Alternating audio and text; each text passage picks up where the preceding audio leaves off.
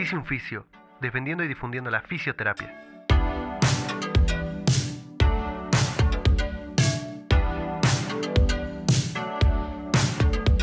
Hola a todos, bienvenidos a un episodio más de Dice un Fisio Podcast. Yo soy Cristian Guadarrama, soy host y creador de Dice un y estoy muy contento y agradecido por tener aquí a una exponente del dolor mexicana, fisioterapeuta, es docente, tiene maestría en fisioterapia especializada en terapia manual y ortopedia. Tiene un posgrado en ciencias del dolor en Australia.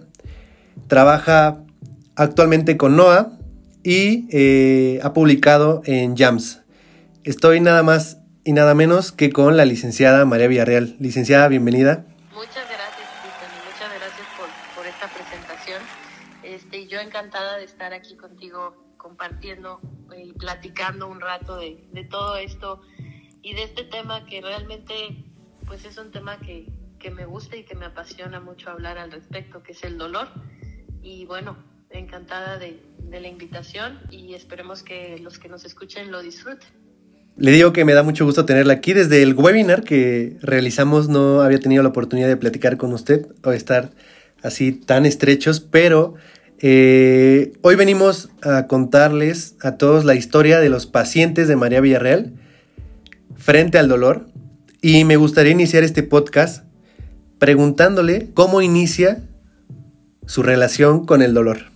Pues mira, es, una muy buena pregunta, aunque suene este, algo trillado, este, pero realmente en mi aspecto profesional, esta relación y este proceso de entendimiento que he llevado a lo largo de, de mi carrera y también de mi vida, ¿no? Pues todos hemos experimentado dolor alguna vez en nuestras vidas, ¿no? De niños, adolescentes, adultos, etcétera. Eh, siempre he sido una persona muy curiosa y muy preguntona desde chiquita. Y por otro lado, siempre me ha gustado eh, explicar cosas. Me gusta como, pues ahora sí que desde chiquita siempre tuve esta eh, situación de compañeros que no entendían algo, que no sabían por dónde iba la clase y yo siempre buscaba la manera de, de explicárselos de otra manera, ¿no? Y cuando me enfrenté por primera vez en mi servicio social a ver pacientes, que es cuando ya los ves más de manera, pues ahora sí que individual, por así decirlo, o sin tanta supervisión, pues era este común denominador de pacientes que empecé a ver que todos seguían con dolor y que a veces eran pacientes que llevaban 60 sesiones acudiendo a rehabilitación o a veces llegué a ver un paciente con más de 100 sesiones y que realmente el paciente seguía diciendo que le dolía y realmente es dentro de sus indicaciones o dentro de lo que se les prescribiera, pues hasta que no quites el dolor no puedes hacer nada más. Y entonces yo decía, pues, ¿qué, ¿qué, estamos haciendo o de qué se trata esto? ¿no? Empecé a cuestionarme no tanto el sistema, sino de manera personal, de decir, ¿realmente podemos hacer algo al respecto o puedo yo hacer algo al respecto con esta sintomatología que está teniendo mi paciente? Y también desde esta base donde, pues, no me dejarán mentir que realmente en las licenciaturas y demás no nos enseñan mucho de sobre el dolor, ¿no? Uh -huh, Yo claro. tal vez te podría decir que lo que recuerdo que salí aprendiendo del dolor era que se clasificaba en agudo y crónico, probablemente es así de lo que más me acuerdo. Y ya, es todo, ¿no? Y ahora viendo investigaciones, sí, realmente pues no solo a los fisios, a los doctor, a los médicos, a todas las áreas de salud, es muy poco la preparación que nos dan en dolor.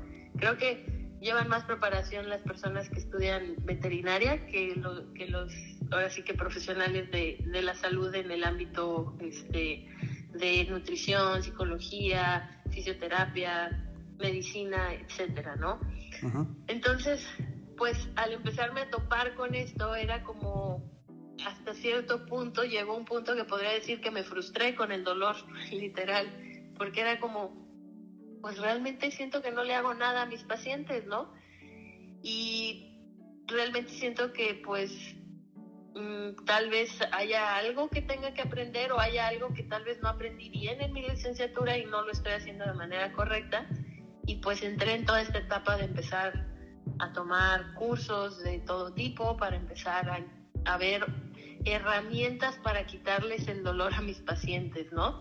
Y como un denominador de muchos de los cursos que tomé en su momento era te decían, haz esto, esto y esto y con esto le vas a quitar el dolor. Y al día siguiente iba al servicio social, lo intentaba hacer y le funcionaba a uno, a dos, pero ya para el tercero, cuarto, quinto ya no. Y yo era como, ay, pues entonces no, no lo aprendí bien o tengo que aprender otras técnicas.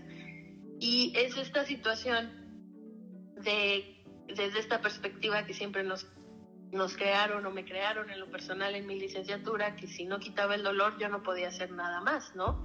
Era como ahora sí que te digo, me frustré porque era como mi enemigo a vencer, ¿no? Decía, ah, no puedo, si no se quita el dolor, entonces no puedo hacer nada más, ¿no? Y era empezar a cuestionar esta, esta situación. Y yo sé que usted ha, hizo, porque la he escuchado, la, la sigo, el hecho de exponer gradualmente a un paciente, aunque exista el dolor, detectar qué tipo de dolor es y con base en eso trabajar.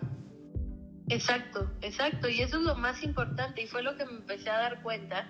Y te puedo platicar, por ejemplo, eh, de, un, de una paciente en mi servicio social que recuerdo perfectamente y que de esto es lo que queremos hablar el día de hoy, ¿no? De estas historias con mis pacientes y cómo realmente ellos fueron los que me fueron llevando por este camino y de los que he aprendido muchísimo, ¿no? Y les agradezco que la clave está en, en escuchar la historia de dolor de tu paciente, ¿no? muchas veces eh, esta paciente que te voy a platicar era una paciente de 68 años aproximadamente y que era una paciente de las que no te voy a mentir, llevaba 60 sesiones de rehabilitación, todas eh, les indicaban ultrasonido, eh, compresa y me acuerdo perfecto porque era esta las indicaciones era solo copiar pegar eran las mismas a lo largo de todas las sesiones y ella se quejaba, fíjate, se quejaba mucho de un dolor en la zona poplita, en el hueco popliteo. Y en su diagnóstico, y ya ves que a veces en la parte de servicio social las, las el tiempo de la terapia es muy corto, ¿no? 25 minutos, 30 como mucho. Y hay que estarlo sacando rápido porque si no se, se juntan, ¿no? Porque, porque viene el que sigue, ¿no? Entonces pues realmente no nos, a veces no es porque no quieras, pero no hay el tiempo para detenerte a preguntarle o escuchar realmente la historia de dolor del paciente. Algo de lo que soy muy feliz ahora que trabajo en práctica privada, por así decirlo, es que me tardo lo que yo quiero con mis pacientes, ¿no? Yo sufría mucho de mi servicio social de esto. Y entonces esta paciente se quejaba de esto, ¿no? Y a mí me llamó mucho la atención porque y no te dejaré mentir, muchas veces yo nada más sin preguntar a lo que iba y sacar el trabajo, pues le aplicaba el ultrasonido, como decían, en la zona, que porque era una tendinitis, ¿no? Y yo decía, oye, pero ya lleva tantas sesiones, nada le ha funcionado, y como dicen que si no le quitamos este dolor, no la podemos poner a hacer ejercicio, hasta que un día, pues el paciente que continuaba después de ella canceló, entonces tenía un poco más de tiempo y le pregunté a la señora, me llevaba muy bien con la señora, pero eh, a veces no da tiempo de... Y le digo, bueno, a ver, señor, es que ella misma también ya como frustrada, dice, es que vengo y vengo y no se me quita, ¿no? Y le digo, a ver, yo quiero preguntarle, ¿usted tiene algún tipo de... ¿Cuál fue, cómo se lastimó? Le digo, ¿cuál fue su mecanismo de lesión? Fíjate, yo ya la había visto cinco o seis sesiones y no le había preguntado esto también, grave error mío, ¿no? Pero pues uno, dentro de ese sistema y de esa velocidad de las terapias, asume que pues ya vienen con el diagnóstico y a lo que vas, ¿no? Claro. Y a veces los supervisores en el servicio social pueden ser muy malos. Este, entonces le pregunté y empecé con esta curiosidad con esta paciente y me dice, es que yo realmente estaba muy bien, recuerdo que la primera vez que sentí este dolor estaba en el cine, me acuerdo que me dijo, y crucé la pierna y ahí sentí, cuando la crucé ahí fue donde sentí la molestia y de ahí no se me ha ido la molestia. Y yo le dije, ¿solo por cruzar la pierna? Sí. O sea, la señora no hacía ningún tipo de... Hacía su actividad de la vida diaria normal, pero algún tipo de ejercicio que la pudiera llevar a una situación de una tendinitis, como lo, lo marcaba en su diagnóstico, y que porque por cruzar la pierna llegó a ese punto, yo decía, cuando me dijo eso dije, no, aquí algo anda No tiene sentido y además de que el mecanismo de lesión no es muy común, ¿no? Eh, bueno, en este caso, hablando de que le dolía. Ajá, y dije, no, esto no, esto no va por aquí, ¿no? Entonces, preguntándole un poco más a la señora, este, me empieza a referir esta situación de su historia, de cómo empezó su dolor y cuándo se le manifestaba. Y yo en ese momento, sin conocer pues nada de lo que tal vez ahorita podría haberle explicado a la señora, o tal vez no explicado a la señora, pero yo realmente entender y procesar que no era un tipo de dolor que tenía que ver con un tendón, pero algo me llamó la atención, sobre todo esa historia de dolor, ¿no? Que su primera vez que sintió el dolor estaba sentada cruzando la pierna. Entonces ese día me tomé el tiempo y le empecé a revisar este, con más calma porque tenía el tiempo. Y le digo, ¿sabe qué, señora? Yo, si usted me pregunta a mí una recomendación, y me dijo, sí, por favor, le digo, yo creo que lo de usted no tiene nada que ver con una tendinitis Dice, entonces vuelvo a ir con el médico a que me vuelva a revisar.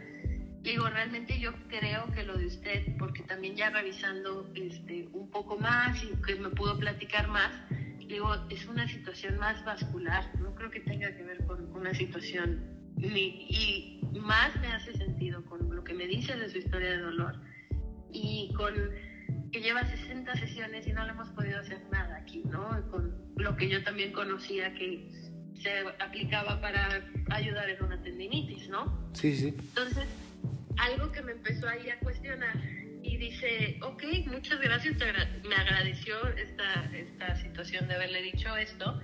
Y la señora sí acudió con un angiólogo y sí, era una situación de una situación de varices, tenía varices y tenía ahí en esa zona una situación que era lo que le estaba realmente generando y recibiendo esta molestia, no este dolor que en el momento que se lo empezaron a tratar y a controlar de la manera que tenía que ser, empezó a haber un cambio. Y lo sé porque luego la paciente regresó y me a, llevarme un regalito porque son muy agradecidos los pacientes y agradecerme, ¿no? Y decir, de verdad que si no me hubieras dicho que no era por aquí, yo seguramente hubiera hecho otras 10 sesiones y realmente ahora sí me estoy dando cuenta que, que hay cambios, ¿no? Y esto yo te lo digo desde también desde estaba recién salida de la licenciatura, completamente inexperta, pero como te digo, siempre he sido curiosa y dije, no, es que no es posible que esto tenga que ver con una tendinitis, ¿no? Y ahí fue donde, fue como mi primer situación donde dije, tengo, hay que aprender a escuchar. Nunca, nunca me enseñaron eso en la licenciatura, ¿no? Siempre era como, tú lees el tarjetón, sea amable con el paciente, claro, preséntate, que te diga su nombre, puedes platicar con él, etcétera, pero tú vas a hacer las indicaciones del tarjetón y listo. Creo que siempre hemos coincidido en esa parte, eh, licenciada, de, de, que no es una receta de cocina, porque se acostumbraba mucho, usted tiene más años de experiencia, me tocó verlo ya un poco menos, pero el casi casi te venía ponerle azúcar glas al paciente, ¿no? Exacto, yo vengo de esa, de esa vieja escuela, ya podrán calcular más o menos mis años, que sí, era la receta, ¿no? Y, y como te digo, siempre amabilidad con el paciente, buen trato, muy importante, pero hasta ahí, ¿no? Tú hacer lo que tenías que hacer, ¿no? Y era como, en ese punto dije, es que, pues, yo no quiero estar, como bien dices tú, replicando recetas que me estoy dando cuenta que muchos de los pacientes y en el servicio social me di cuenta no están funcionando, ¿no? Y entonces ahí empecé yo a cuestionarme y a darme cuenta que tenía que escuchar esta historia y, poner más atención y aprender a escuchar lo que me estaba diciendo el paciente. Esa es una clave. Muchas de las respuestas te las da el paciente, ¿no? Si sabes escuchar y sabes eh, llevar lo que te está diciendo tu paciente con traducirlo a la aplicación de las, tus bases neurofisiológicas y fisiológicas y demás y de anatomía, ahí vienen las respuestas. Por eso, como, como bien lo decimos, es que los pacientes son los mejores maestros y el paciente es el experto en su dolor, no tú. Ninguno de nosotros somos, podríamos decir que somos expertos en el dolor de un paciente. Él es el experto. Y yo siempre he pensado que tenemos esa función de guiar hacia una recuperación que no siempre es eh, normal. O sea, lo que quiero decir es que hay una diferencia entre normalidad y funcionalidad. Entonces, el hecho de a, veces aceptar que podemos llevar al paciente a ser funcional, aunque no lo llevemos a esa normalidad estipulada por muchos contextos, pero que pueda desarrollarse de una buena manera. Y en este caso, pues como lo platica usted, fue su primer encuentro con el dolor como, eh, bueno, una pasante de servicio social y el hecho de que la haya referido creo que la marcó para toda su vida porque fue la enseñanza de escucha y después actúa. Exacto, y fue la, también de aprende bien cómo, cuándo, por qué y para qué aplicar una técnica, ¿no? Que, que no estás... Y estaba yo también en esa etapa que, que, te platicaba hace un rato de tomar y tomar cursos y certificaciones de lo que me pusiera, ¿no? Y siempre como he sido muy curiosa decía, pues tengo que aprender más técnicas, tengo que aprender más herramientas, porque entonces me estoy quedando corta y no me había dado cuenta que realmente las respuestas no estaban ahí, ¿no? Las respuestas estaban en las bases, en el entendimiento y en muchas otras cosas que, que no, no había cambiado ese foco y esa perspectiva y que fue gracias a los pacientes que empecé ahora sí que a toparme con pared y decir, pues de qué he servido todo esto que he aprendido de técnicas y de aplicaciones, o de plano seré muy mala aplicándolas, o de plano esto no va por aquí, ¿no? Y entonces es un constante estarte cuestionando, como, como dices tú, y qué tanto es la normalidad, la funcionalidad, porque nos han creado un concepto eh, social de esto es lo normal, pero pues quién dijo que esto es normal y esto es anormal, ¿no? Exacto, porque si buscamos Realmente, la definición de anormal en el, en el diccionario, en cualquier lugar, es el no ser normal. O sea, la definición Exacto. de anormal Entonces, es no ser normal. Justo, y, y, dices, ¿y quién, quién rige el concepto de normal, no? Claro. Entonces, lo que puede ser normal para ti puede ser algo anormal para mí, por así decirlo. Realmente podrías hablar de la normalidad que más que una, una situación tangible, es un prejuicio que cada quien trae sobre los contextos y las creencias que tiene, pero eso no quita que no las puedas cuestionar y puedas evolucionar en tus capacidades de ver otras cosas que antes tal vez te parecían un poco anormales como normales, ¿no? E igual puede ser Entonces, subjetivo como el hecho de decir que es bueno o que es malo. Exacto. Entonces, esto que mencionas es bien importante, ¿no? Es recuperar la funcionalidad del paciente, ¿no? Y dejar de ver al dolor, que como te digo, yo mucho tiempo tal vez me frustré con el dolor y lo veía como este enemigo a vencer y me puse a aprender técnicas y de todo, este, y cuando te das cuenta que realmente no es el enemigo, que es el que debe guiar tu tratamiento y que está bien sentir dolor y que está bien, como te dicen también, está bien estar mal también, sí, sí. o sea, no pasa nada, pero siempre nos han creado esta creencia social de que tienes que estar feliz, no te tiene que doler nada. Si te duele algo, aquí hay algo rápido para que se te quite. No, está bien tener estas sensaciones, estas experiencias, que son experiencias que como yo también les digo mucho, ¿no? Tú no puedes enseñar una experiencia, pero sí la puedes descubrir, ¿no? Entonces, realmente por eso el experto es el paciente.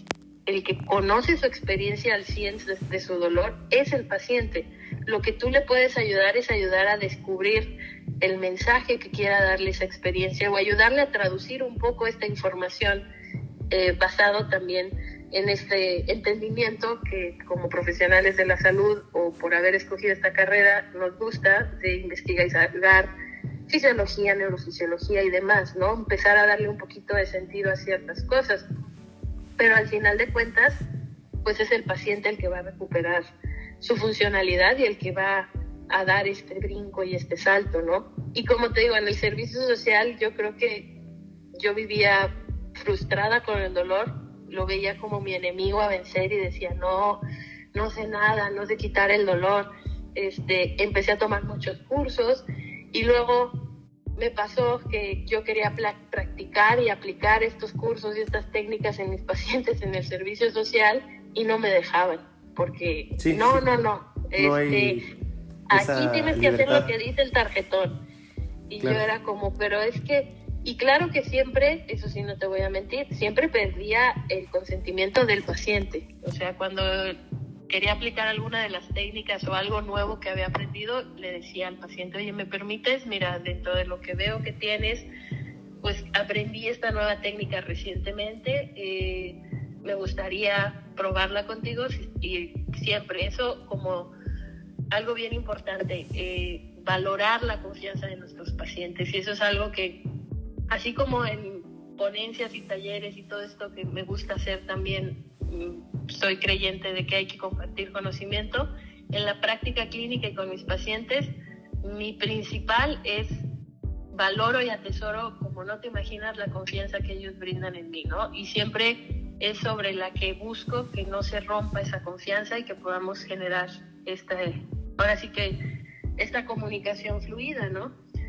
Entonces, pues sí, hice de todo en mi servicio social, porque luego los pacientes me decían que sí, pero los supervisores no me dejaban, entonces veía la manera de cómo pues nos íbamos a los cubículos que estaban un poco más atrás, que no veían tanto ahí directo de recepción, y entonces les aplicaba ciertas técnicas. Oye, es que me sentí mejor con lo que me, con esta técnica que me hiciste, nunca me la habían hecho. Ah, a ver, entonces yo creo que estuve a tal vez pues a, una cosita de nada de que me expulsaran antes de mi servicio social. Creo que el arriesgarse es de pocas personas y bueno, en mi experiencia, eh, las veces que me he arriesgado, que he estado así al filo de que me vayan a regañar, son cosas que mejoran y es lo que platicaba con usted, esa apertura que a veces falta, tal vez del modelo educativo, de los mismos profesores. Exacto de la pelea de la old school contra la new school. Entonces, sí. Eh, ese tipo de aperturas, ¿no? Fíjate, a mí me decían, aquí todos hacemos lo mismo, nadie hace, y yo les decía, es que miren, yo puedo, si quieren, en la sesión clínica hablamos de la técnica, la discutimos y lo que yo aprendí y les comparto y vemos si funciona y ver si funciona. No, no, no, no, no, porque si tú empiezas a hacer otras cosas, luego los pacientes este, se van a quejar y no sé qué. Y, y, luego empezó a pasar que algunos pacientes como que se corrían la voz y, de, y algunos ya pedían conmigo y entonces eso les molestó. Y bueno, te digo, estuve nada de que me corrieran de mi servicio social, creo que eso nunca lo había dicho, este, no me avergüenza, pero al final de cuentas era siempre por este hecho de esta curiosidad de decir, es que no puede ser que los pacientes continúen viniendo a mí 100, eh, más de 100 sesiones, porque había un paciente que ya llevaba más de 100 sesiones que me acuerdo, ya el paciente hasta sabía dónde estaba el compresero, doblaba su compresa y se la ponía y ya decía, yo aquí la espero, ya estoy aquí con la compresa, ¿sabes? A ese grado, ¿no? Yo decía, es que esto no está bien, ¿no? Eh, el hecho de que no estemos dando de alta pacientes no significa que estamos dando un buen servicio, porque hay más pacientes allá afuera que necesitan que, les, que los estemos atendiendo, ¿no? Claro. Y te digo, ahí yo creo que vivía un poco frustrada con, con esta situación. Y luego, ¿cómo viene? seguimos con las historias de sus pacientes, de los pacientes y la experiencia de la licenciada María Villarreal con el dolor en sus pacientes. ¿Cómo cambia esta perspectiva cuando es recién graduada y ya comienza esta práctica privada ¿Con qué paciente se topa? Eh, ¿Algún caso que nos quiera compartir?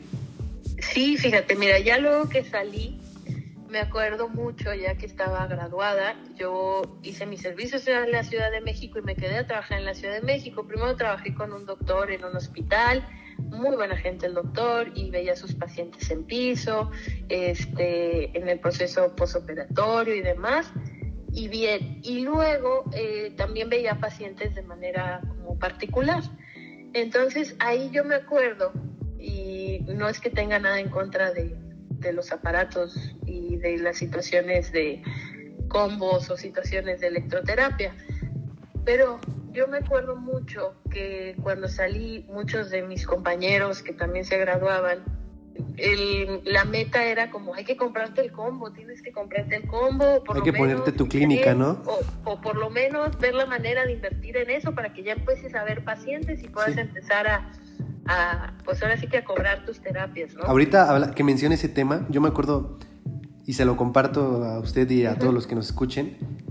Eh, que tenía un profe que decía, no, es que, o sea, ustedes tienen que ser conscientes de que van a gastar 70 mil pesos en un equipo, pero tienen que empezar a meterle pacientes para que lo recuperen. Y yo así de, no, pues sí, van a tener que ser varios pacientes porque, ¿no? Y luego que nadie te conozca, no tienes el título.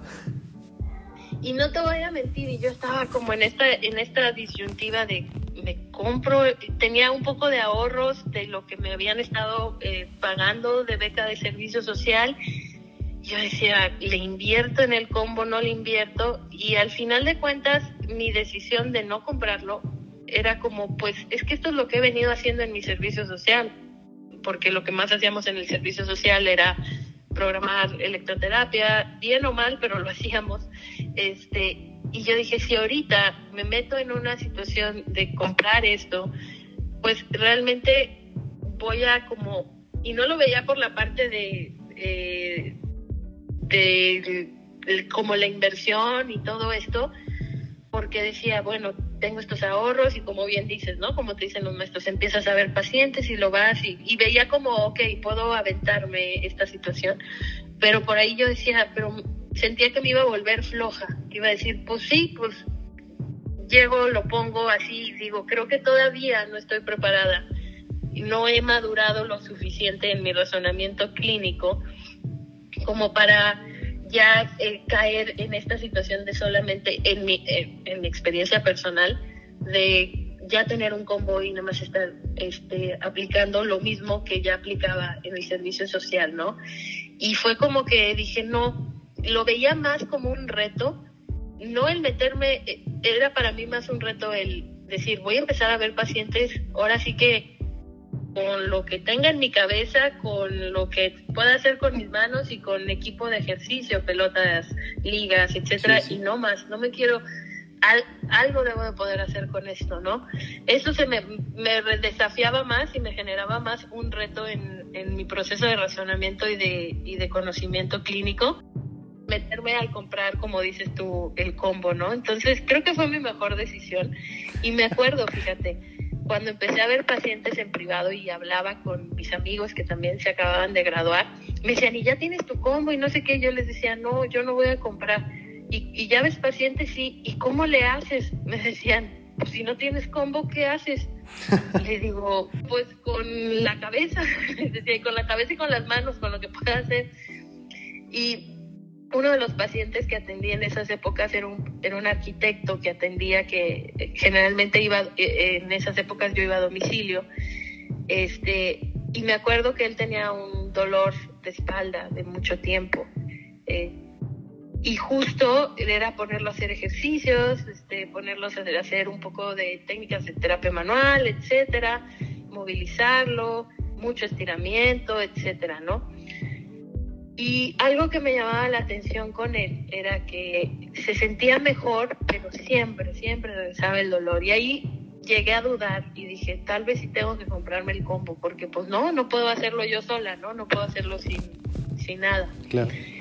Este, y no, ojo, no lo digo esto porque puede herir susceptibilidades de que no, no compren cosas de electroterapia. No, claro que no. Si sabes usarlo, si conoces, si tienes, y hay un sustento de por qué, para qué, cómo y cuándo, se puede llegar a utilizar, ¿no? Pero en lo personal, en ese momento yo era como, pues bueno, me sentí frustrada, ¿no? Y entonces pasó algo que eh, este arquitecto se largas con su familia y, y me decía que qué recomendaciones le daba para, pues si le daba el dolor de espalda, ¿no? Y le dije, bueno, pues mira, puede hacer estos ejercicios, estira así, le di sus recomendaciones, ¿no? Se fue de viaje, regresa del viaje y me habla, y me habla y me dice, oye, fíjate que pasó algo impresionante, me dijo. Digo, ¿qué pasó? Dice, en todo el viaje nunca me molestó la espalda. No tuve dolor, no tuve que hacer ningún ejercicio, este, eh, pude jugar con mis hijos en la alberca. Bueno, fue el mejor viaje. Y yo ahí, pues por un lado me alegré por el paciente, pero por otro lado dije, pues, ah, y justo, ¿no? Me estaba marcando para decirme, pero ya ahorita aquí empezando el trabajo y esto y demás, ahorita me agaché mal y otra vez me empezó a molestar. Y yo dije, ahí fue parte de la historia de dolor y parte de darme cuenta de cómo influye el contexto, ¿no? Fue como, como, ¿es en serio? Si venía de las vacaciones, ya me explicó todo lo que hizo en las vacaciones, de que se estuvo aventando clavados, o sea, mucho movimiento. Sí, no generaba dolor. Nunca le molestó la, la espalda y ahorita que regresó a la Ciudad de México y ya está en su despacho, empezó otra vez con el dolor y yo era como, pues algo no me cuadra aquí, ¿no? Y usando este caso como ejemplo, licenciada, eh, ¿cómo? Y se me viene a la mente una pregunta, eh, cómo nosotros como oficios estamos entre la parte de ser éticos con nosotros, con nuestra profesión, con nuestros pacientes, y lo manejo desde eh, el hecho, por ejemplo, las descargas musculares, ¿no? Que sabemos que sí pueden ayudar al paciente, que no es la panacea, pero ¿usted cómo lidia con, con ese, ese hecho de saber que el paciente va a las terapias más por eh, el... O sea, al final no sabemos qué los impulsa, ¿no? A ir. O por qué van. A veces van a escuchar o van a, a, platicar o... Porque me pasó con una paciente que iba a platicarme su vida. Exacto. O sea, yo estaba así como de haga esto y esto. Lo hacía como como... Fíjate, ahí en ese punto es un punto muy importante el que, el que, el que comentas, ¿no? Tal vez en su época de servicio social y en su época de antes de que tuviera un poco más de entendimiento sobre el dolor, no lo llegué a hacer y si alguno de mis pacientes está escuchando esto le pido disculpas porque pues realmente caía también yo a veces de, esta, de este conocimiento y de este entendimiento, decir, no, pues es que tal vez necesita más sesiones, ¿sabes? O tal vez necesita seguir y seguir y pues sí, si se siente bien con el masaje, pues bueno, le seguimos dando masaje, ¿no? Y ahora, eso en su momento, y ahora te lo puedo decir a la actualidad, como bien dices tú, hay muchas cosas o técnicas que el paciente siente alivio, pero pues no son la panacea o realmente no están teniendo, no van a tener el efecto, eh, pues ahora sí que eh, más de mayor impacto en el proceso de su recuperación o de modulación de su dolor. Entonces, ahora yo, como te decía hace un momento, lo que más valoro eh, de mis pacientes es su confianza y con esa confianza que tanto valoro, es con la misma confianza con la que les hablo y les digo tal cual las cosas, ¿no? Este, no porque te sientas bien con esta técnica, con esta aplicación, quiere decir que nos está funcionando para realmente eh, la recuperación. La evidencia prueba que tal vez no hay justificación de utilizarla. Pero el paciente dice, es que me siento bien y me la quiero poner y... Entonces, no es cambiar la narrativa para justificar una técnica, eh, yo lo que hago más es hablarle al paciente con la verdad.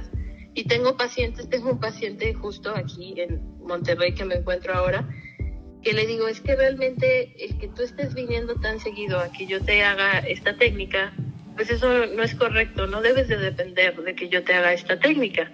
El problema está en que pues no has continuado con el programa de ejercicios, con estos estiramientos y demás. Y, y llegué un momento en que le digo, sabes que ya no te la voy a aplicar porque realmente ni te estoy haciendo un bien y no es ético que te siga cobrando por algo que sé que ni siquiera te, está este, aportando en tu recuperación, ¿no?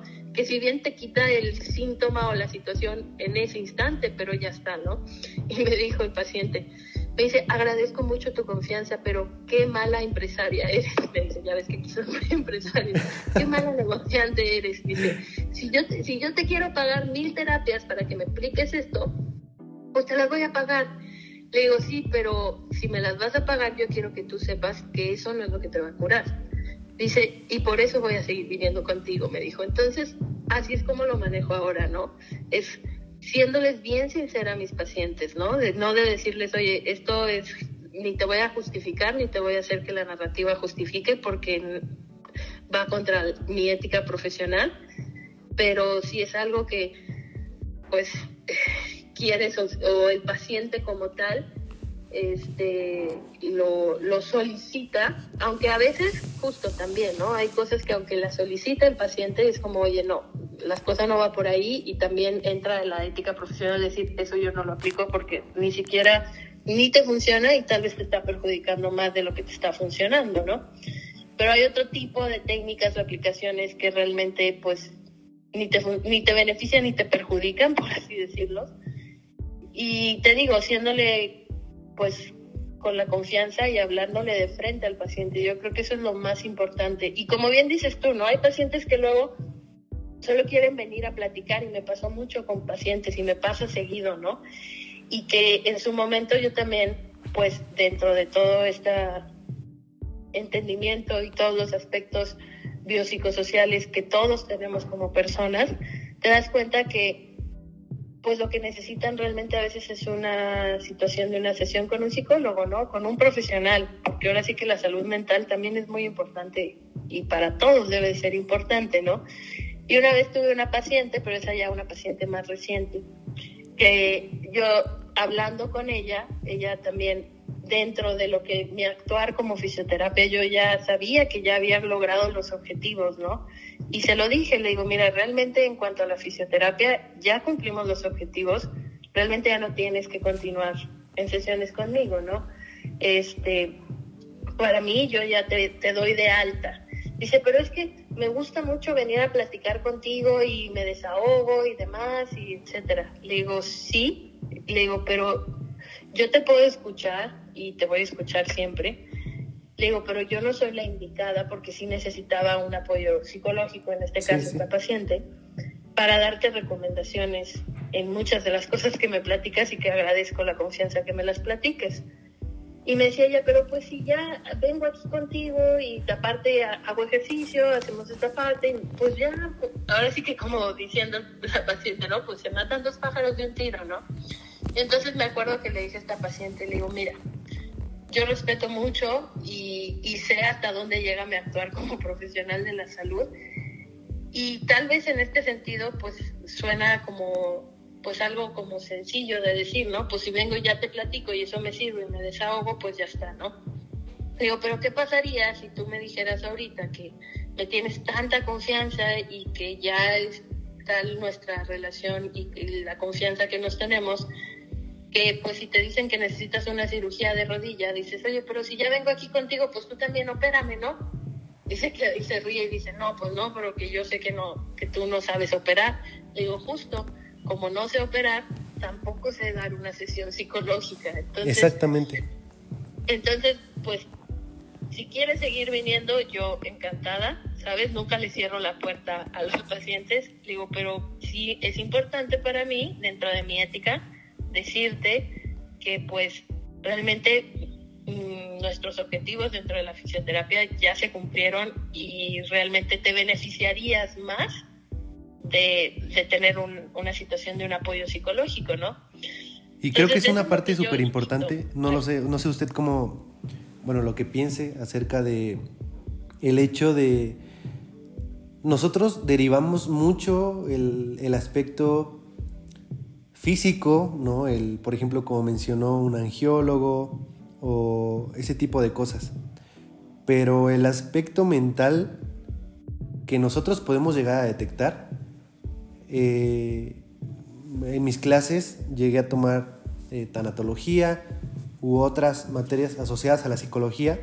Eso no, obviamente no me hace poder tratar ciertas cosas, pero creo que es el principio para poder derivar.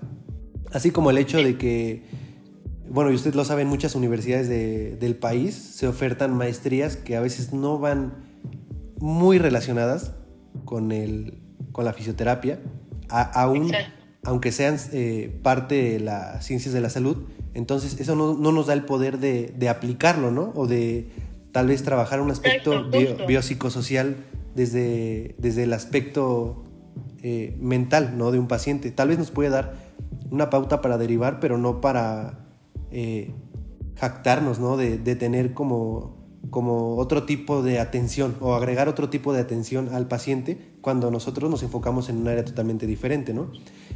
Justo, y es como, así como lo estás diciendo tal cual, Cristian, pensaba ahorita en un ejemplo, es como yo siempre les digo, tus ojos no pueden ver lo que tu cerebro no sabe, ¿no? Y si por algo llevas estas materias y este conocimiento sobre acerca, o acercamiento hacia la psicología, pero eso, como bien dices tú, pues no es que nos tengamos la facultad de dar una sesión psicológica, ¿no? Igual como oficio sabemos que dentro de nuestro actuar, pues no prescribimos medicamentos, ni tampoco eh, pues hacemos cirugías, ni mucho menos. Podemos tener una función dentro del quirófano, tal vez sí, en ayudar en el proceso rápido posoperatorio, pero no es el que está, no eres el que estás operando tal cual, ¿no?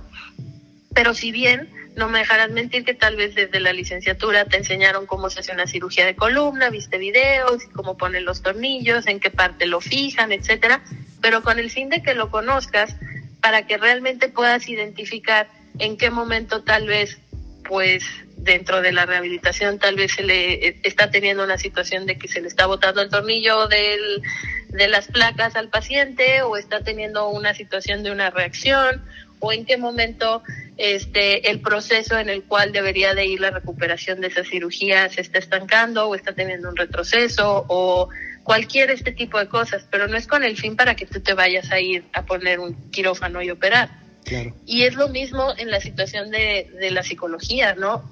No lo ves con el fin de que te pongas a dar sesiones psicológicas, lo ves con el fin de justo lo que acabas de decir tú, ¿no? Tener la capacidad de identificar qué pacientes necesitas aprender a referir a un profesional como sería un psicólogo, ¿no?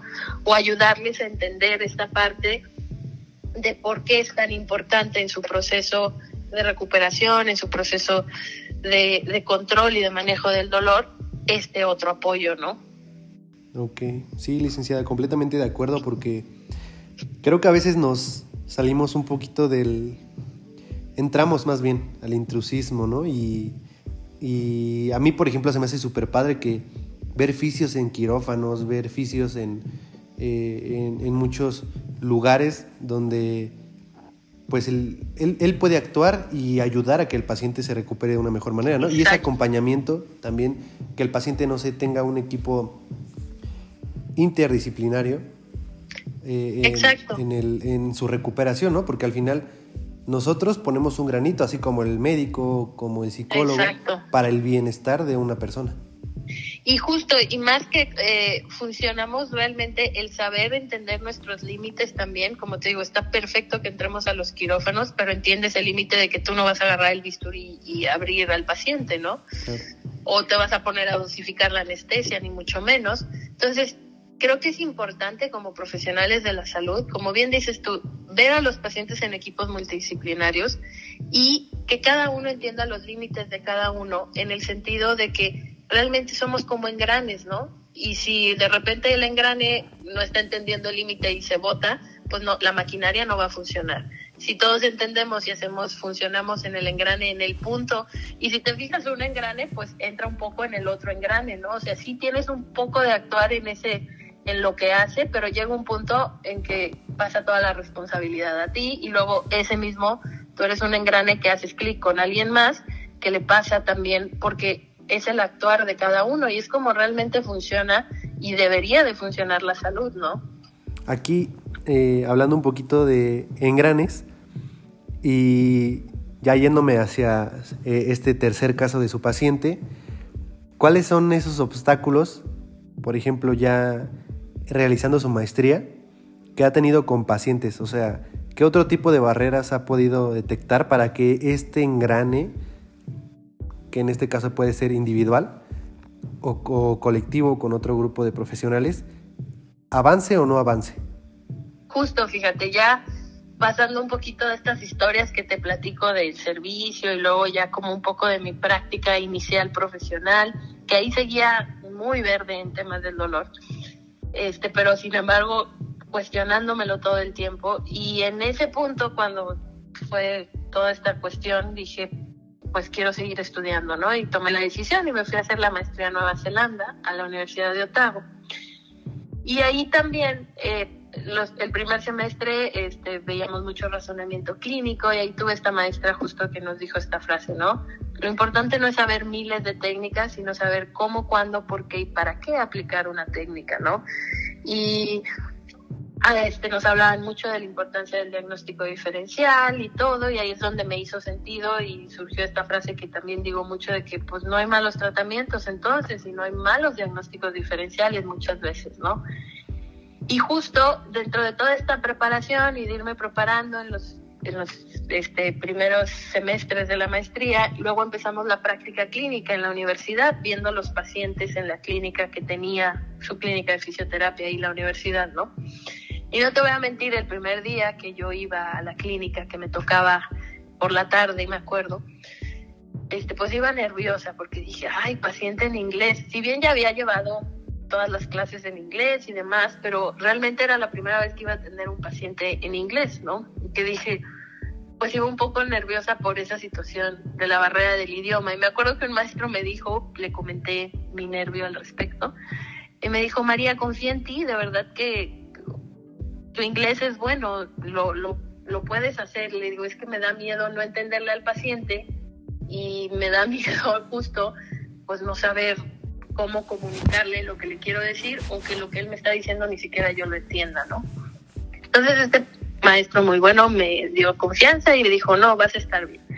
Pero por otro lado iba muy entusiasmada porque decía, ahora sí, ahora sí, aquí nada, no va a pasar como en mi servicio social, porque ahí justo algo de lo que te enseñan mucho es valorar al paciente, hacer tu diagnóstico diferencial.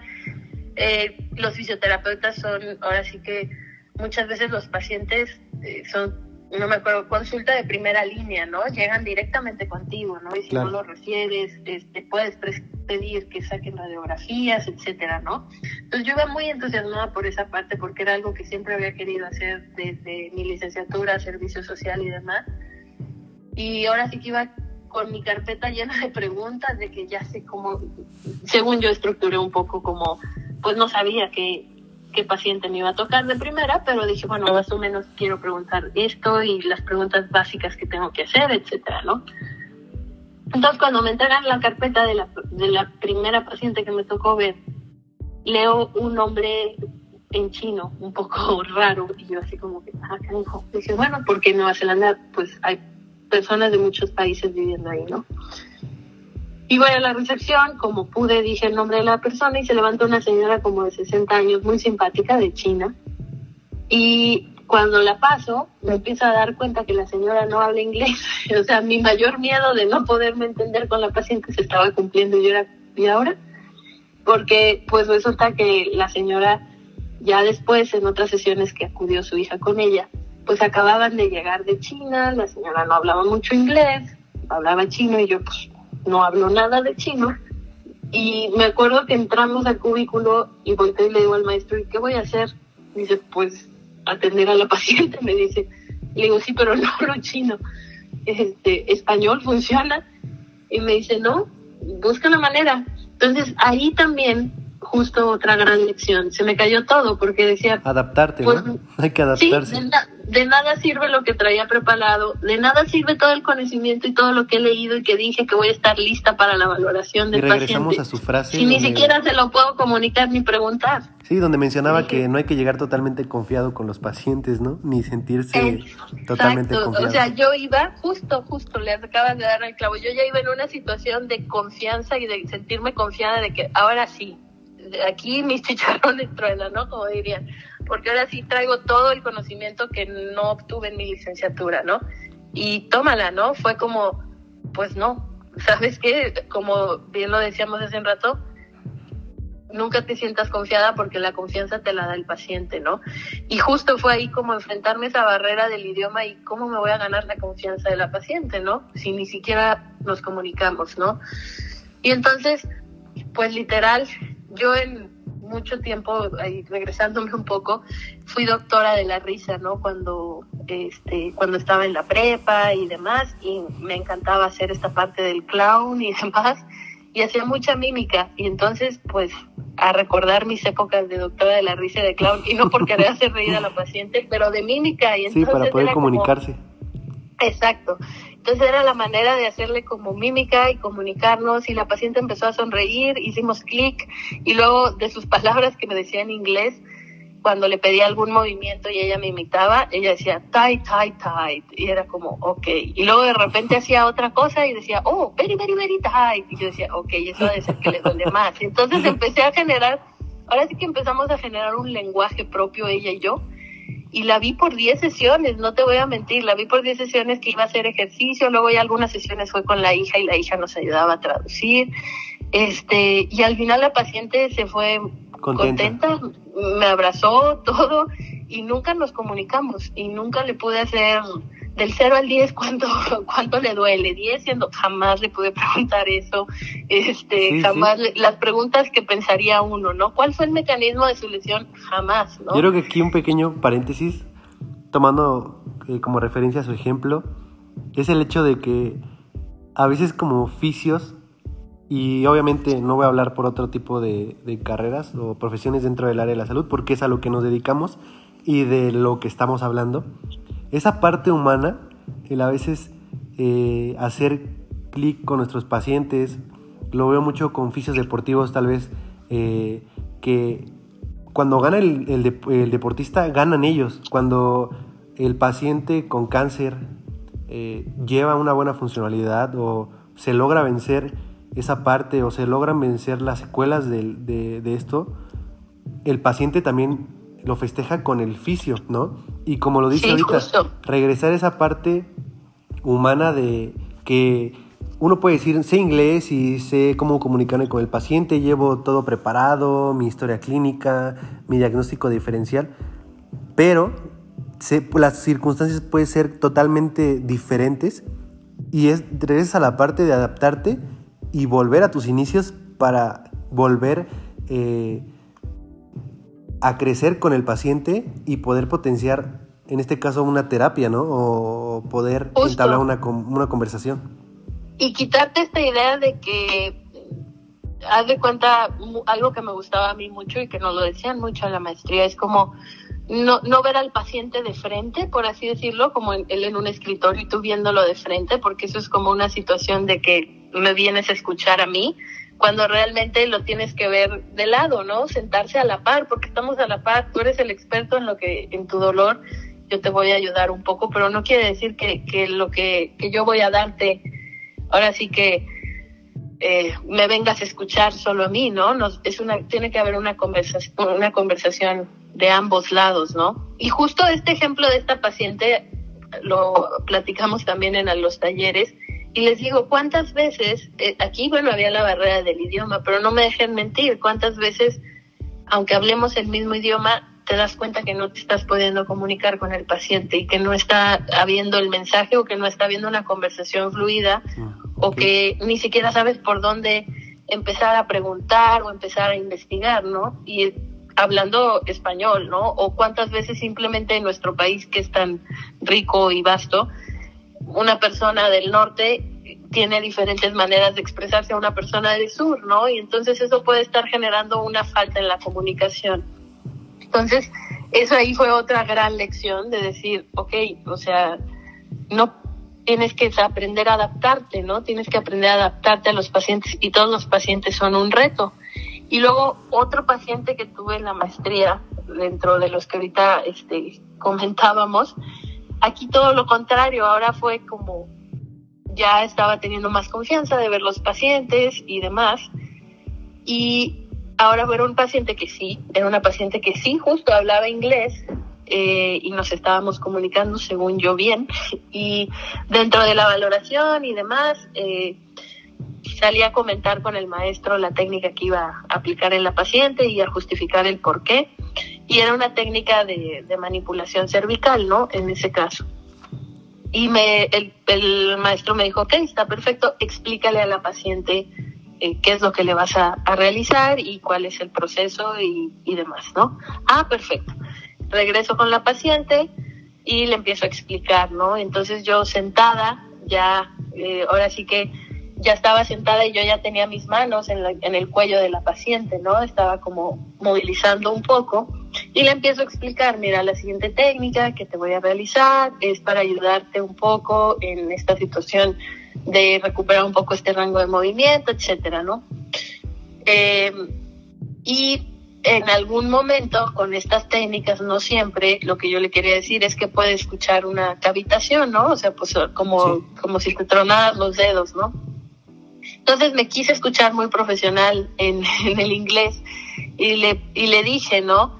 Eh, algunas veces you could hear the cavitation, ¿no? Yo quería decir la cavitación, pero ella entendió decapitation. Entonces, no te voy a mentir, la paciente brincó de, brincó de la camilla, se sentó, el maestro entró así de que, ¿qué le estás diciendo, María? Y yo, pues, claro que yo toda nerviosa ya no sabía ni qué decir. Y le digo, no, no, o sea, el sonido, el que cuando haces la manipulación, pues puede sonar Obviamente que la paciente no me volvió a dejar a tocarle el cuello. Sí, porque la quería decapitar, mis, por eso. Sí, imagínate, imagínate, ¿no? Entonces, este, la paciente se fue con, creo que más dolor del que había llegado y con un espasmo muscular más fuerte.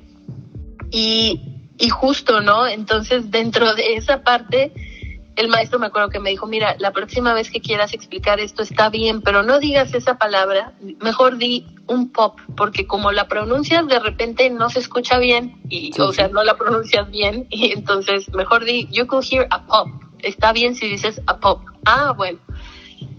Pero hay otra gran enseñanza, ¿no? Este, primero, pues ahora sí que como bien dice, ¿no? No puedes ser un buen marinero si no sales a la mar, ¿no? Entonces, aprendiendo de todas estas, pues, errores y situaciones en la clínica es donde realmente vas, este, pues, relacionando todo, ¿no?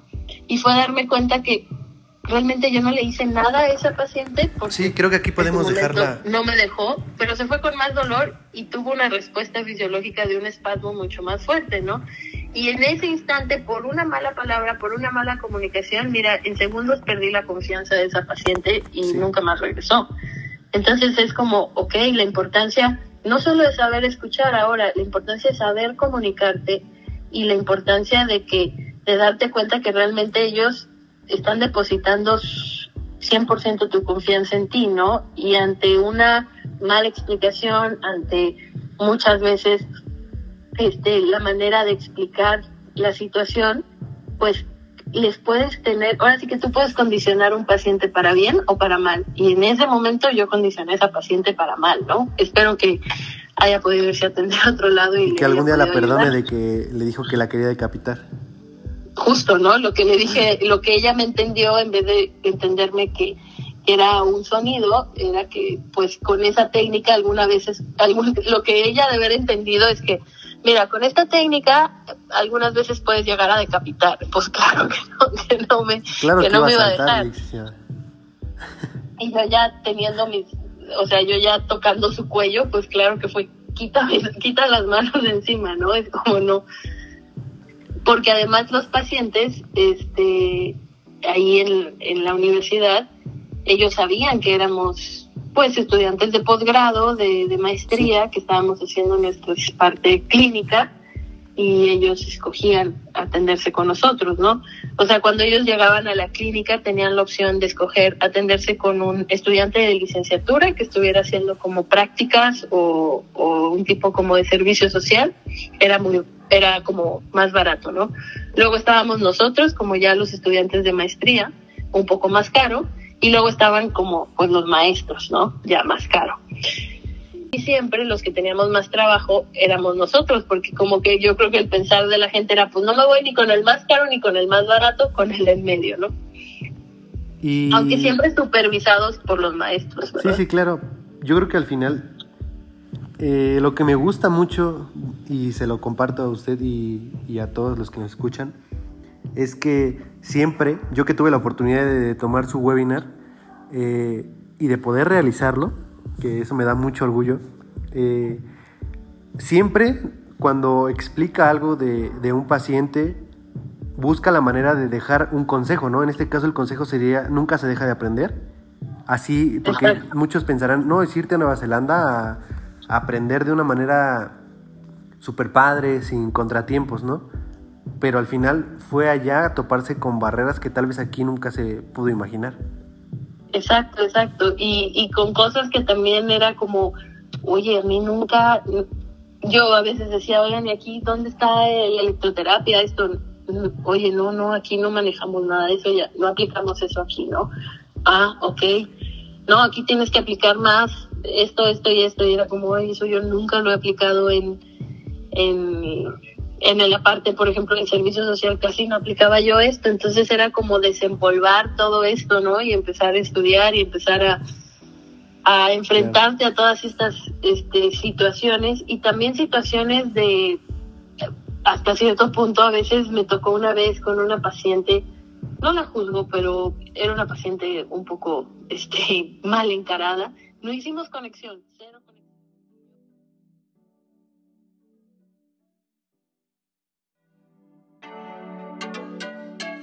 Espera la segunda parte.